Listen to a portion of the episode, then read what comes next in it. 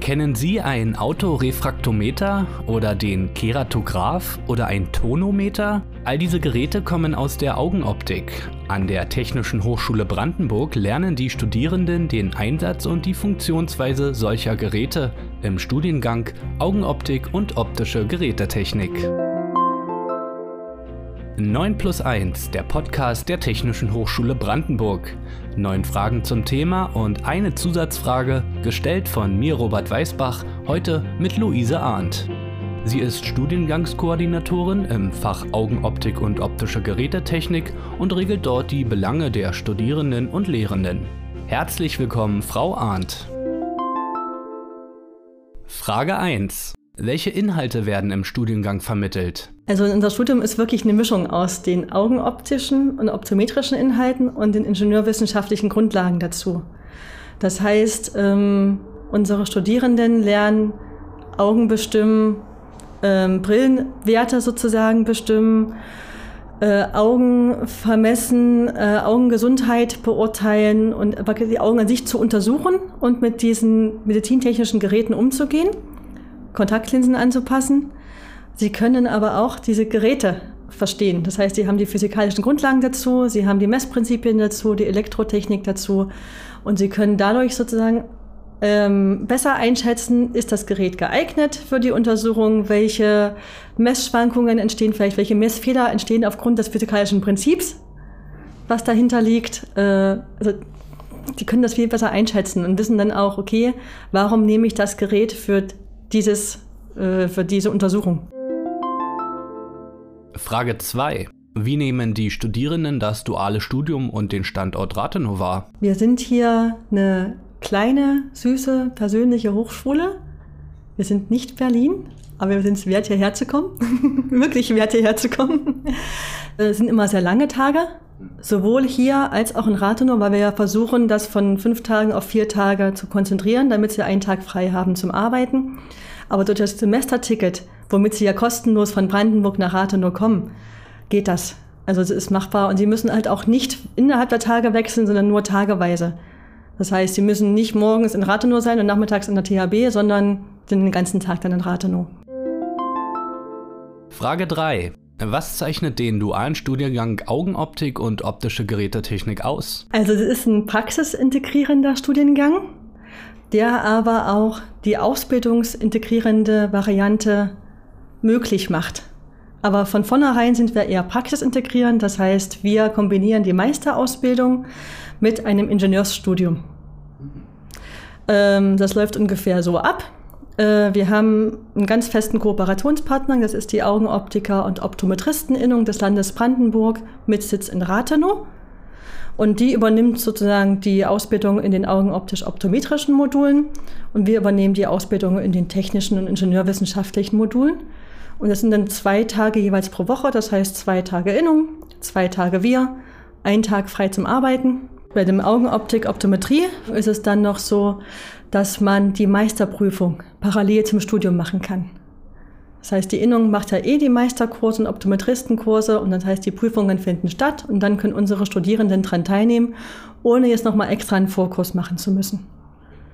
Und das betrifft auch die Optometristenprüfung, HWK. Sie können diese Meisterprüfung machen, wenn Sie vorher Geselle oder Gesellin sind. Wenn Sie direkt vom Studium kommen, was Sie ja auch können, dann geht's nicht. Frage 4. Welche Berufsmöglichkeiten haben Studierende nach erfolgreichem Abschluss? Also die können sowohl in der Augenoptik Optometrie bleiben, als auch in die optische Industrie gehen. Äh, die können sowohl in Augenoptikgeschäft gehen, ganz klassisch, und einen Laden aufmachen oder als äh, Optometristin oder Optometrist oder Bachelor of Engineering, was sie bei uns dann sind, im Laden arbeiten. Sie können in die Augenklinik gehen und dort als angestellte Optometristin die Augenheilkunde unterstützen die Voruntersuchungen machen. Und sie können aber auch in die Industrie gehen, heißt meist in, dann in die augenoptische Industrie, also die ganzen Messgerätehersteller. Da können Sie in die Entwicklung gehen, Sie können in die Glasfirmen gehen, in die Kontaktlinsenhersteller gehen. Sie können aber auch in die technischen Firmen gehen. Also wir haben einen Studenten, der ist bei einem Laserhersteller für solche Augenuntersuchungen oder Augenoperationen. wir haben Studierende, die sind bei der Laserentwicklung für Geo Oberflächen, geologische Oberflächen. Wir haben Studierenden, der ist bei einer Firma, die Gläser herstellt, und zwar optische, technische Gläser. Mhm. Und das ist noch eine, also die Photonik sozusagen. Die Photonik ist eine unheimlich dynamische Branche, die eigentlich diese Zukunftstechnologien beinhaltet. Also alles, was Netzhautscanner betrifft, was Fingerabdruckscanner betrifft am Rechner, was das Touchdisplay betrifft. Die ganze Branche, da können die eigentlich auch rein. Und was wir festgestellt haben, sie verlieren auch die Scheu vor der Technik. Weil sie das ja im Studium hatten. Äh, wir haben viele Studierende, die sich nicht an den ingenieurwissenschaftlichen Studiengang so richtig rantrauen und froh sind, dass sie die Augenoptik noch mit haben. Sie können ja auch sozusagen dann in die Augenoptik weiterhin gehen. Aber wir haben auch Studierende, die dann im Studium feststellen, so schwer ist es gar nicht, das interessiert mich jetzt fast noch mehr und dann wirklich in die Photonik gehen. Frage 5. Welche optischen und medizintechnischen Geräte gibt es überhaupt? Eine ganze Menge. Also es gibt medizintechnische Geräte, und äh, rein optische Geräte. Ich würde jetzt mal ganz kurz die ähm, optischen Geräte zuerst nehmen, weil die ja für den Alltag im Augenoptikgeschäft wichtig sind. Das wären zum Beispiel ein Scheitel-Brechwertmesser, womit man einfach die Brille, die Brillenwerte ausmisst, die schon in einer vorhandenen Brille sind. Und es wäre ein Phoropter, das heißt, mit dem man sozusagen verschiedene Linsen vor das Auge setzt, um die Sehschärfe zu bestimmen. Und das sind praktisch die, die Klassiker, sage ich mal so. Es gibt dann aber noch ganz viele Untersuchungsgeräte. Das hat angefangen mit einem Skiaskop oder einem Ophthalmoskop, eine Art Augenspiegel, womit man das Auge von außen und von innen betrachten kann. Mittlerweile sind das aber ähm, eine Spaltlampe, also sozusagen, die das Ganze instrumentalisiert, dieses Lichtbündel vor dem Auge.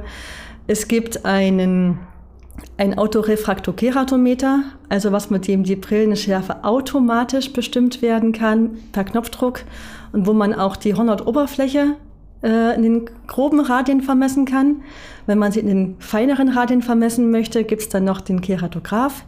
Dann kann man noch mit Hilfe eines Parimeters, also eines hornhautdicken Messers sozusagen, das Auge einmal im Schnitt betrachten. Dadurch kann man die Vorderkammertiefe, die Linsendicke, und die Hornhautdicke bestimmen und da auch wirklich ein Bild dazu sehen. Es gibt das Biometer, um das Auge hinsichtlich seiner Achse zu bestimmen, auch wieder Hornhautdicke, Vorderkammertiefe, Linsendicke, Augenlänge. Es gibt dann eine unendliche Anzahl an spannenden Geräten dazu. Ja, wir haben sie auch alle da, also teilweise hier im Labor, teilweise in den Laboren der Erinnerung. Wir ergänzen uns dagegen, dass wir unterschiedliche Geräte an beiden Standorten haben, damit die Studierenden möglichst viele Geräte kennenlernen. Frage 6. Wo wird der Laser eingeordnet? Also den Laser ordnet man eher in der Augenchirurgie ein oder in der Fassungsbearbeitung, also in der Materialbearbeitung. Wir haben hier das Laserlabor an der Technischen Hochschule in Brandenburg. Das ist da, um zum Beispiel Nanostrukturen auf Metalloberflächen zu erzeugen. Man kann äh, Lasergravuren in die Gläser machen, damit die Augenoptiker wissen, okay, welches Glas ist denn das? welches Glasdesign, von welchem Hersteller. Und man kann aber auch Laser anwenden im und am Auge, um es zum Beispiel Hornhaut, äh, die Hornhaut zu lasern, was man allgemein unter Augenlasern versteht. Man kann aber auch die, äh, die Augenlinse damit äh, sozusagen zerkleinern, um sie bei einer Operation mit einem grauen Star aus dem Auge besser rauszukriegen. Und man kann auch die Netzhaut wieder anlasern. Also das ist je nach Einsatzgebiet äh, sind das sehr unterschiedliche Laser. Die Studierenden lernen das im siebten Semester kennen. Da gibt es ein extra Modul Laseranwendungen in der Ophthalmologie. Ophthalmologie heißt Augenheilkunde. Und äh, sie haben aber vorher immer schon in den verschiedenen Modulen auch die Lasereinsatzmöglichkeiten. Also das wird ihnen so Stück für Stück beigebracht. Frage 7. Warum hat sich das Berufsbild des Augenoptikers in den letzten Jahren so stark verändert? Einfach, äh, weil es jetzt viel mehr in Richtung Gesundheitsdienstleistungen geht als vor noch, noch vor 20 Jahren. Also diese Gesundheitsdienstleistungen haben zugenommen, dann der Geräte, die gerätetechnische Ausstattung. Das ist äh, sehr viel mehr geworden. Viele Geräte, die es früher nur für Augenoptiker gab, äh, die es früher nur für Augenärzte gab, gibt es mittlerweile auch für Augenoptiker. Das heißt, man kann einfach auch sehr viel mehr machen im Geschäft. Ähm, das Handwerk hat ein bisschen abgenommen, weil es auch solche Einschleif-Services gibt, Also sag ich, man kann zum Beispiel die Gläser, wenn man die bestellt hat, gleich irgendwo anders auch in die Brille einbauen lassen. Man muss das nicht mehr unbedingt im Laden machen. Das ist wirklich so eine Sache, die jeder Augenoptikermeister, jeder Geschäftsinhaber für sich selber entscheidet, wie er das mag oder nicht mag. Und wir haben mit der Augenoptik mittlerweile einen relativ hohen Digitalisierungsgrad. Also nicht nur was Datenbanken betrifft von Kundinnen und Kunden, wo man dann die verschiedenen Geräte sagen, äh, einbinden kann, damit man eine komplette Datenbank pro Kundin oder Kunde hat, sondern es gibt auch noch diese Telemedizin-Möglichkeit, äh, Befunde wegzuschicken und extern begutachten zu lassen. Oder es gibt auch die Möglichkeit des Online-Brillenhandels, was ja noch vor zehn Jahren undenkbar gewesen wäre, dass man seine Brille im Internet bestellt, teilweise auch mit digitaler Unterstützung im Laden aussucht oder ähm, auch mit Hilfe von digitalen Geräten Messungen oder Brillenanpassungen vornimmt oder zum Beispiel auch den 3D-Druck einbindet in die Augenoptik, wenn man das Gesicht abscannt und dann nach den Gesichtsparametern die Brille druckt. Also auch das gibt es schon, also es, es hat sich unheimlich gewandelt. Frage 8.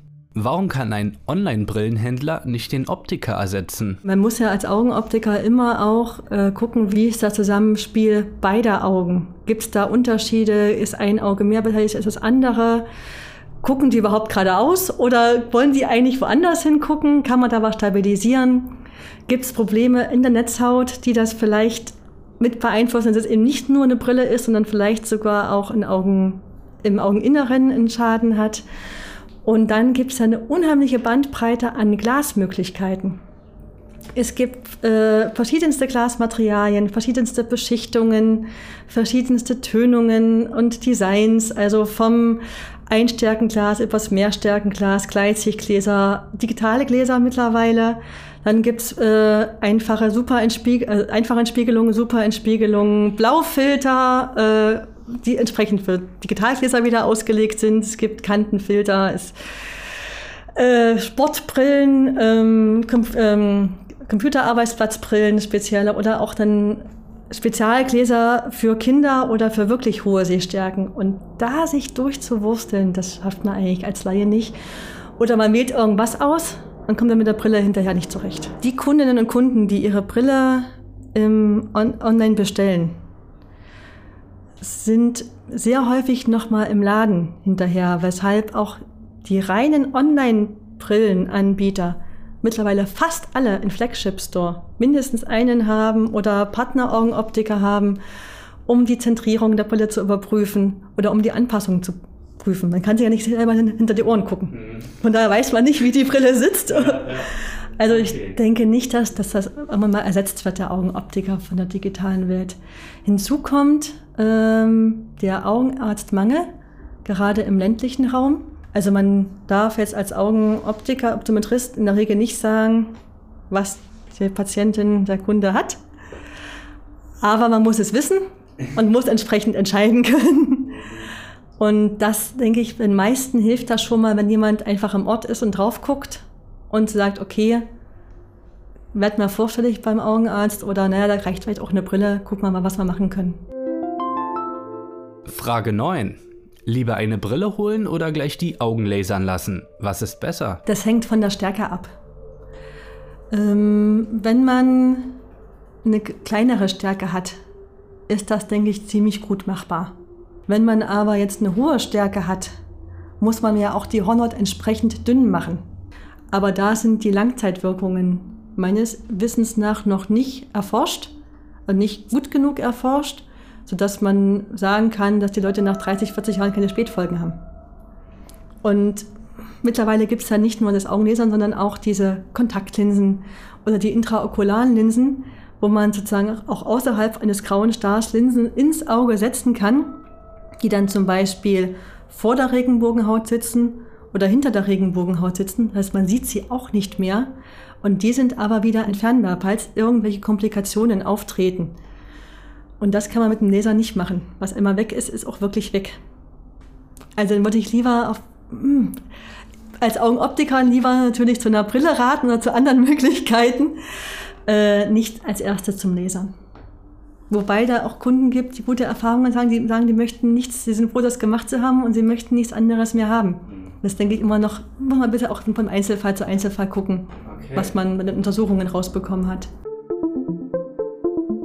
Und die Zusatzfrage. Haben alle jene Studierende eine Brille und ist diese Voraussetzung fürs Studium? Wenn sie im Augenoptikgeschäft vorher gearbeitet haben und als Augenoptikerin oder Augenoptiker zu uns kommen, haben sie zu 99 Prozent auch eine Brille.